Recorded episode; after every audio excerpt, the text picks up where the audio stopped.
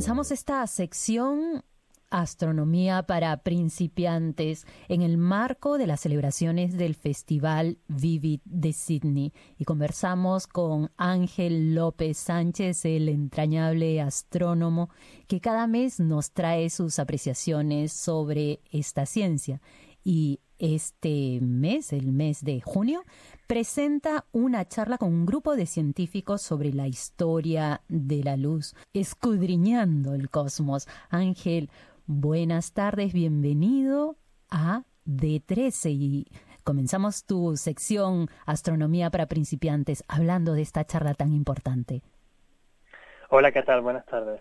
Pues la verdad que es algo que nos hace mucha ilusión, que llevamos organizando eh, entre el, Observatorio Astronómico Australiano, que es la entidad en la que yo trabajo, el Australian Astronomical Observatory, y el Powerhouse Museum, eh, con, relación con eh, Vivid Sydney's Idea, que es conectar todo lo que el tema principal de Vivid Sydney, que es la luz, o cómo se hacen cosas con, la luz, o cómo se ilumina correctamente, o no algunas veces, pero bueno, o arquitectura, arte con luz, tecnologías con luz y para los astrofísicos y para la ciencia es fundamental la luz, porque justamente es la forma que tenemos de saber lo que pasa en el cosmos.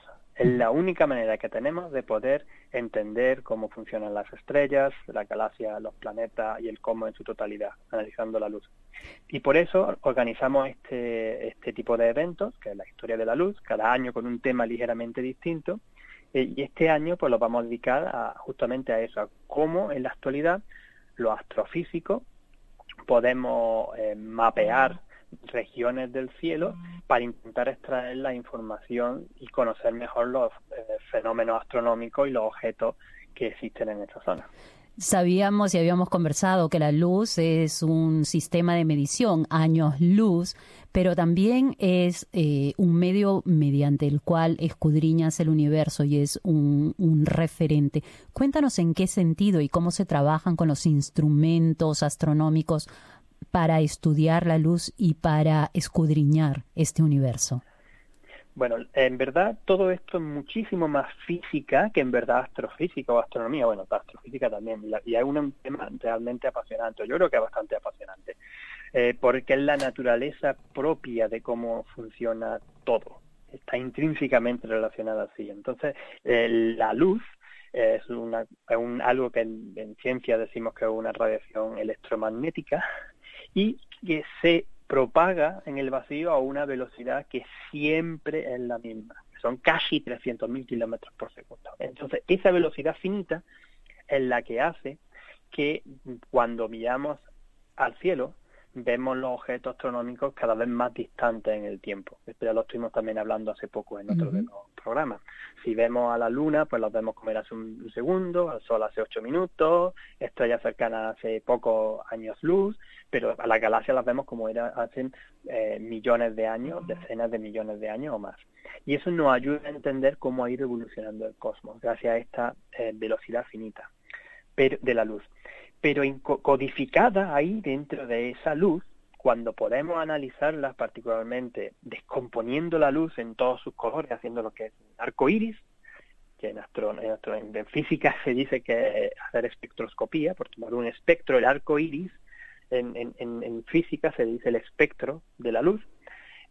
ahí, analizando esos colores distintos con los distintos componentes, pues podemos detectar señales, rasgos que son de distintos elementos químicos en estrellas, galaxias, planetas. Y gracias al análisis de eso, de esa pequeña línea de rasgos, que son líneas de absorción o emisión, dependiendo del objeto, eh, que son características de cada el distintos elementos químicos, pues podemos saber a qué distancia están las estrellas, eh, cómo se mueven, qué composición química tienen, o en las galaxias podemos saber cuántas estrellas jóvenes hay con respecto a estrellas viejas, o cómo se forman las estrellas, muchísima información. Todo lo que sabemos del cosmos, todo, excepto las poquitas cosas que nos están empezando a llegar ahora con la onda gravitatoria, y un poquito más de cosas de energía, de, de partículas de alta energía, todo lo demás lo sabemos gracias al análisis de la luz. ¿Y hay algún misterio que guarde todavía la luz o lo sabemos todo de ella? Hombre, hay muchísimos misterios. Todavía conforme más intentamos estudiar, más y más y mejores tenemos las técnicas, pues llegamos todavía más profundo a tener nuevos eh, misterios, no, necesariamente misterios, sino desafíos a, responder. ¿Cuál es el máximo ahora? Ah, bueno, ahora, ahora mismo posiblemente el, mayor desafío para intentar entender el, universo justamente es si se pueden detectar de alguna manera eh, los rasgos de la materia oscura dentro de la luz. Pero claro, esto es un, es un tema muy, muy complejo. Porque una cosa importante que creo que también hemos dicho en algún programa, pero que quiero resaltar aquí, es que eh, la luz tiene muchos colores distintos aparte de los que vemos. O sea, tienen los rayos X, los ultravioletas, los rayos gamma, que son energéticos, los que nosotros vemos, que son, decimos, los visibles, y luego tenemos infrarrojos y ondas de radio, que también son luz. Las ondas de radio también son luz. Entonces, quizás algunas veces esos rasgos no los vemos con los colores que nosotros vemos, sino que los vemos en ondas de radio, o en rayos gamma, o en rayos X particularmente hay muchos misterios alrededor de rayos X y rayos gamma, porque quizá eh, en esas zonas, que son zonas donde hay partículas muy energéticas, sucesos muy violentos relacionados con explosiones de supernova, agujeros negros, pulsares y cosas de estas, quizá ahí es donde podemos encontrar la, un rasgo que no ayuda a entender lo que es la materia oscura.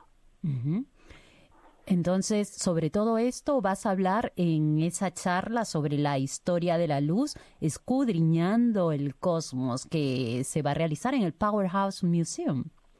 Sí, el, este domingo de la semana que viene, el día 4 de junio, a las 2 de la tarde. Eh, no soy solo yo, somos cinco, cinco astrofísicos mm. y después de cada uno da una charla cortita de, y después todos los partidos, todos los que estén allí, pues pueden preguntar lo que quieran y tenemos una especie de discusión, una charla coloquio con ellos eh, intentando resolver pues, las dudas que han surgido de la presentación, pero también respondiendo a cualquier otro tema de astronomía que nos quieran preguntar. Genial, entonces. Y bueno, tan importante es la luz en nuestras vidas que hasta lo la incorporamos en los piropos, ¿no? Eres la luz de mis ojos. ¿Sabes algún otro piropo así de astrofísico? Bueno, de astrofísico, lo, el mejor piropo siempre es pues, cuando puedes comparar tu, eh, em, con, con alguna cosa en el cielo, alguna estrella, la, se la compara y se la dice a, tu chica o a tu chico, depende de si, si eres. Particularmente, siempre me ha resultado curioso eh, a las chicas que se llaman Gema, mm. decirle, oye, hay una estrella ahí, esa estrella que está ahí, se tiene tu nombre, se llama Gema, que es la estrella más brillante de la corona boreal. Ah, Podría pasar también con, por ejemplo, con chicos, con chicos en una estrella que se llama Arturo. Entonces también podría ligarse así. También tiene una estrella que tiene tu nombre. bueno, habría que buscarlo en el cielo entonces.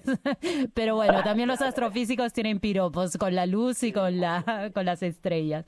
Muchísimas muchísimas gracias Ángel López Sánchez astrónomo de la Universidad de Macquarie y del Observatorio Australiano de Astronomía. Muchas gracias por estar en Radio SBS. A vosotros, muchas gracias.